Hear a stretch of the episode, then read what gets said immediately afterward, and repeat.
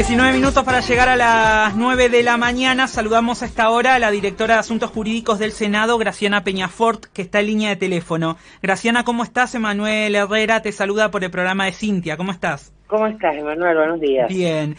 Bueno, eh, sorprendidos, ¿no? Por todo esto. En realidad no sé si la palabra sorprendidos, porque digo, acá se, en esta radio se ha iniciado todo lo que tiene que ver con el tema de la mesa judicial eh, a nivel nacional, pero ahora quedó en evidencia lo que sucede, eh, lo que sucedía en su momento en eh, la provincia de Buenos Aires. ahora vimos cómo sucedía. Claro, al desnudo, ¿no? Llevamos mucho tiempo denunciando el armado de causas, el espionaje. Mm. Pero ahora vimos cómo vimos cómo funcionaba. Mm. Eso es lo impresionante. Mm. Ahora, Graciana, eh, uno piensa, hoy lo, lo, hablamos más temprano con el ex juez Luis Arias, ¿no? Uno piensa en que la procuración está subrogada ya hace un tiempo. Eh, bueno, Contegrán es el procurador bonaerense. ¿Con esta justicia pueden avanzarse en una investigación? Mira, no tenemos más que confiar que se va a poder la verdad es que la conducta, sobre todo en los tribunales de Comodoro Pi, deja bastante que desear en términos de expectativa. Y mm. yo lo entiendo y creo que todos lo entendemos porque buena parte de Comodoro Pi fue parte de estas maniobras.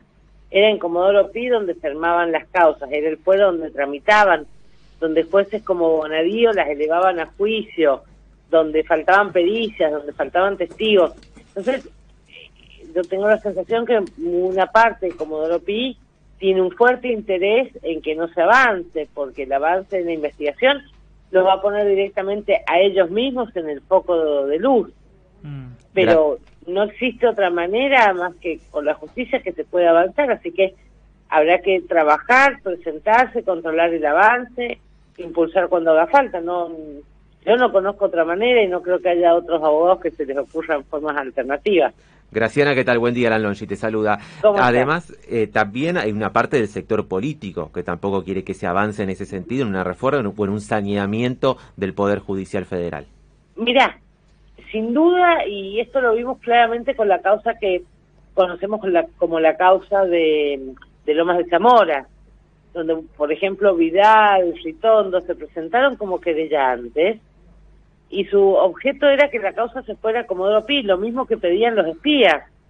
Y vimos esta misma matriz de conducta con el caso de Alessio, donde Stornelli y D'Alessio pedían lo mismo.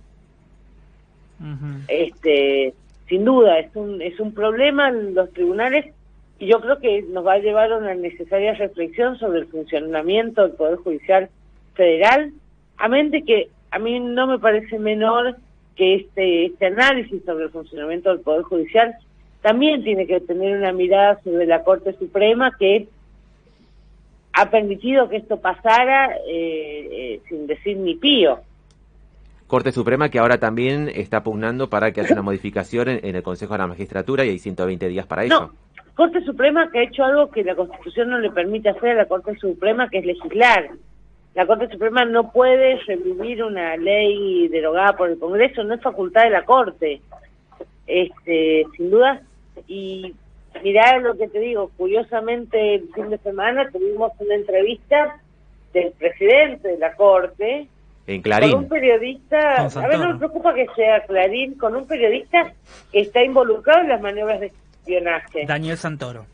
Exactamente. Entonces, realmente con esa corte como cabeza del Poder Judicial de la Nación pretendemos avanzar porque yo vi, lo dice con mucha claridad ayer Zaffaroni en una nota magnífica que publicó en página 12, dice con toda claridad, la Corte escuchó las escuchas ilegales, la Corte descartó los testigos sobornados, es decir, es una Corte que también le corresponde una cuota de responsabilidad.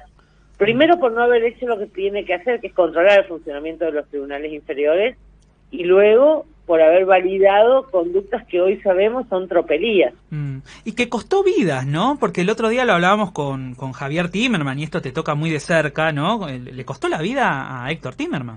A ver, cuando yo digo, cuando digo que la Corte toleró cosas intolerables, nosotros fuimos con los reclamos de Héctor Timerman a la Corte como sus abogados, junto con, el, doctor Alejandro Rúa, este, y la Corte no solo los rechazó, sino que lo rechazó por el artículo 280, es decir, sin explicar por qué.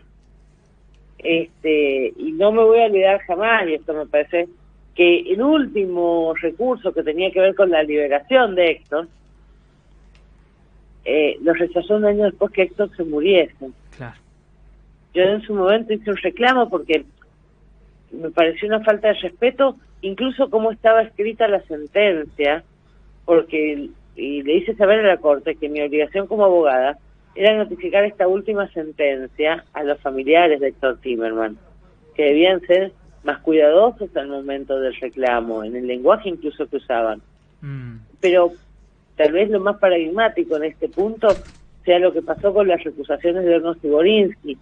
Es decir, los señores no podían intervenir en esa causa, lo planteamos incansablemente eh, y también infructuosamente, e infructuosamente porque la Corte Suprema hizo oídos sordos. Mm. Sí, claro, yo tengo un problema porque creo que actuaron mal como miembros del Tribunal Máximo de Justicia de la Argentina. Pero bueno, más allá de todo lo que funciona mal, que hay un montón de cosas, y creo que hay que prestar atención a este sentimiento popular de cuestionamiento sobre el Poder Judicial. Este es el Poder Judicial que tenemos y con este Poder Judicial también tenemos que avanzar en las investigaciones. Claro. ¿Y la Cámara, usted cree que Brugli y Llorens van a poder seguir sosteniendo la teoría del cuentapropismo con estas, eh, con estas pruebas que, ya son contundentes? La teoría del cuentapropismo se cayó en el mismo momento en que apareció este video donde eh, queda claro que altos funcionarios como de Stefano, Biorti, este, y Dalmau este, eran parte de las reuniones que operaban judicialmente. Me, ahí cayó, a ver, porque de qué manera podían garantizar eh, la procuración, el juez, si no detrás de una cuestión concertada del Estado. La tesis de cuentapropismo cayó en ese mismo instante. Mm. Y otro de los ejes argumentativos, los que hablan, ¿no? Porque sabemos que hay un, silencio. Recién el intendente de Trenquelauquen nos decía, él como parte de la UCR, que ese partido debería tener una, una postura explícita frente a esto que sucedió. Otro de los argumentos es, eh, por ejemplo, el que dijo el intendente de La Plata, Julio Garro, jamás imaginé que iban a participar agentes de la AFI, ahora me entero que me grababan, a dónde nos estábamos metiendo, me siento una víctima él estuvo en esa reunión. Por eso, dice que no sabía que lo filmaba. Ah, bueno, el problema es que lo o sea, el problema es que te, te, pillaron. Eh, me parece, sí, claro, debe, ser el problema de la mayoría de las personas que llevan adelante ilícitos penales, que los descubren. que, sí, claro, yo, yo, entiendo con su fastidio. Ahora, que él estaba sentado con, él estaba sentado en esta reunión con tres altos funcionarios de la AFI, no es algo que se vino a enterar ahora. Claro. Él dice que, que no sabía, pero bueno, son, digo, es difícil de, argumentar, de justificar esto que se Los señores estaban en la reunión, ¿a título de qué se presentaron? Mm. Y vos también vas a reuniones como periodistas y en general tenés una idea de con quiénes te sentás. Claro, si no pregunto quién es. Y más si estás hablando de temas, a ver, no es lo mismo si te encontrás en un café con un amigo de un amigo a que si vas especialmente a una reunión con funcionarios, o sea... Eh, Garro además en esa reunión habla de, de, jugar con las balas en la mesa. Bueno, entonces, ¿en serio estás pensando? A ver, yo entiendo el fastidio de Garro por haber sido filmado. a ver, te lo digo yo que también fui víctima del espionaje ilegal. Ahora, no, eso no es excusa y decir, no, no fue una reunión menor, vos tomás nota de quiénes van. Claro. Graciana, queremos agradecerte mucho por estos minutos y la claridad de siempre. ¿eh? No, por favor. Hasta luego. Era Graciana